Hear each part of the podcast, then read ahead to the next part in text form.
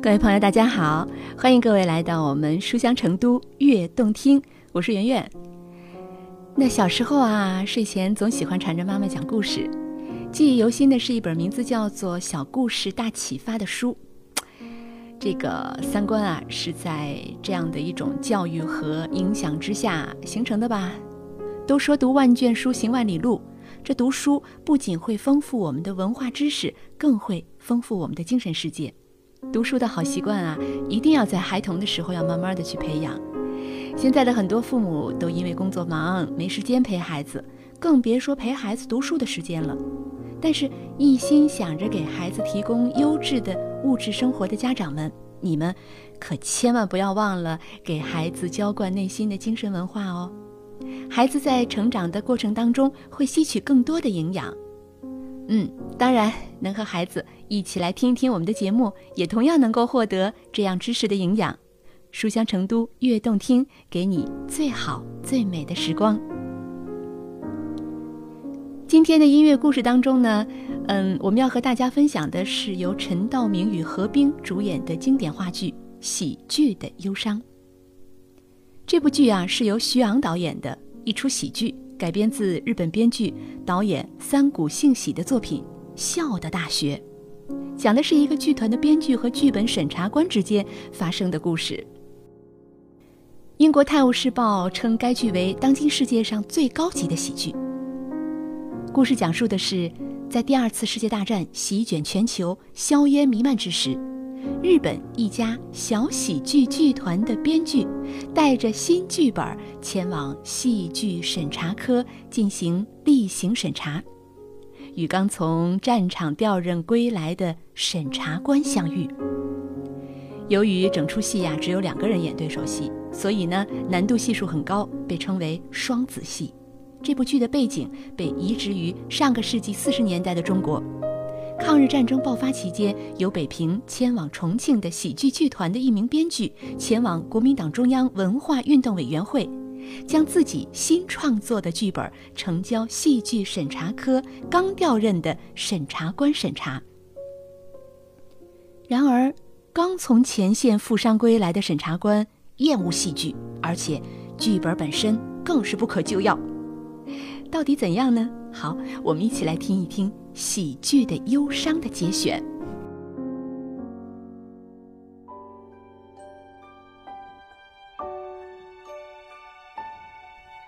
你在你们剧团是干嘛的？呃，专职编剧。编剧？啊，对，就是常任的工作人员。你紧张什么呀？不是第一次来这审查吧？是是是，可是我每次都不适应这的气氛。每次都是，有什么不适应？这又不是刑具，放松点。咱们时间不多，我们谈谈你的剧本。呃，谢谢。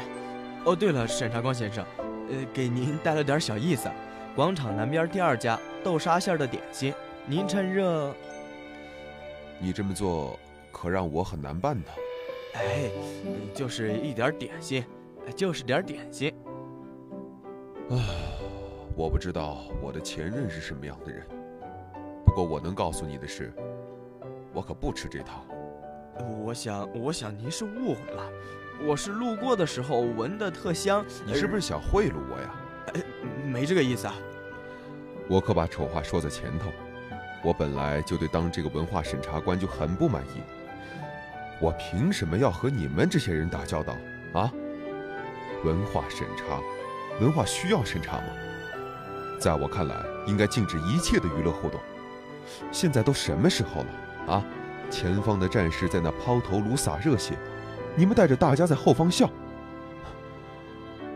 我还可以告诉你，我刚从前线回来，知道我这个眼睛是怎么瞎的吗？嗯，不知道。是让日本人用刺刀捅的。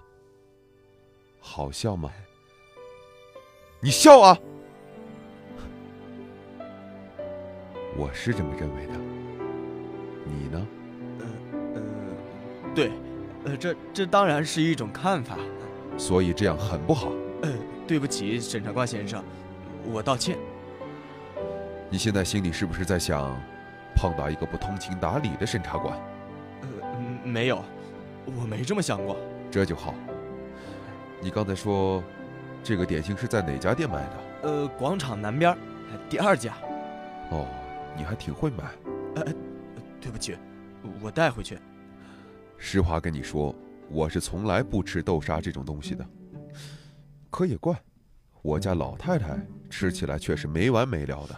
呃，审查官先生，其实啊，要叫我说，就是点点心，您呀就给老人家带回去吧。嗯，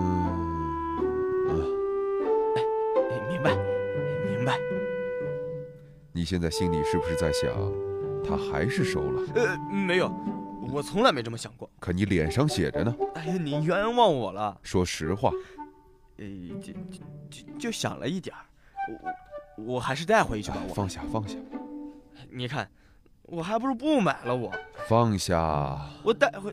真倒霉，碰到一个不讲理的了。我真没这么想过。你要是这么想就对了，我就是个不讲道理的人。好，我们谈谈你的剧本。这个剧本我看了，我从来没看过这种文件。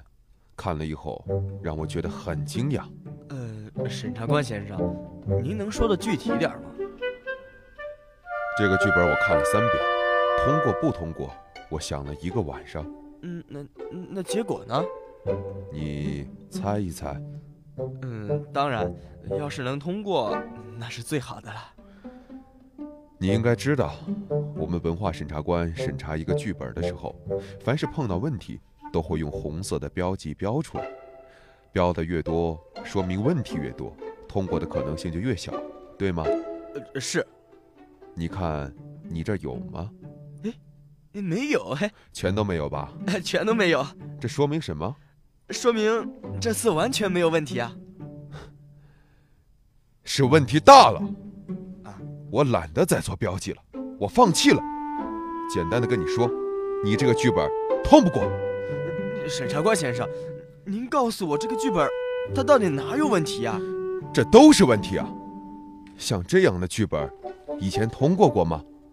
呃，当然需要点删改，呃，还是能通过对吗？那就是渎职，在我看来是玩忽职守。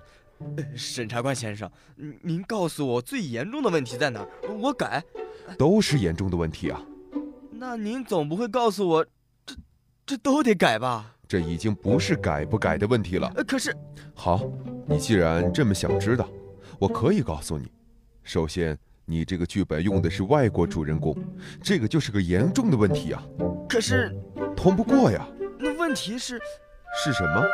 您说西方人有问题，可之前一直是演西方的戏呀，《黑奴与天路》《玩偶之家》。那个时候我还不是审查官。再说了。中国的文化博大精深，中国的故事被你们写完了吗？你现在弄个洋娘们在这谈情说爱，你什么意思？我问你，文运会的六部五要你们剧团传达完了吗？传达了。第四条，嗯，不表现浪漫情调。第五条，要以本民族的立场创作。这还不明白吗？嗯，再说了。说什么？我就是想说，你之前一直演哈姆雷特。不也是没事儿吗？那是我审查的吗？啊，还有啊，你这个剧名儿，呃，怎么了？不可以吗？这叫什么呀？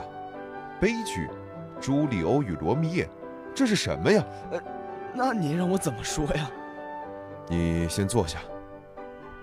英国有一个小有名气的编剧，叫做威廉·莎士比亚，有这人吗？呃，有。他写过一个剧本。叫做《罗密欧与朱丽叶》是吗？是。朱利欧，这两个剧名有什么关系吗？嗯，就是一个调侃。什么调侃？嗯，在剧名上做了一个包袱，一个笑点儿。什么笑点？就是颠倒了一下，叫《朱利欧与罗密叶》。你看我笑了吗？这个，这个是我们常用的一个手法，偷换第一个音阶。你比如说啊，呃，警察与小偷就换成了警偷与小茶。我笑了吗？我我这个例子举的不好。你是说我没听懂是吧？呃，不是不是，呃，是我这个例子举得不好。哎，好了，我无法感受到你的才华，你这个剧本通不过。文字游戏，国难当头，你跟我做文字游戏？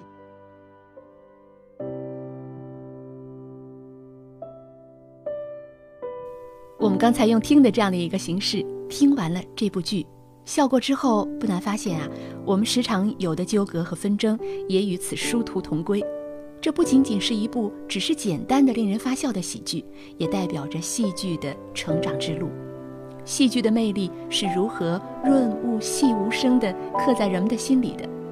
该剧中这个编剧又是怎么样把这个不会笑又嫌弃戏剧的检察官变得热爱戏剧了呢？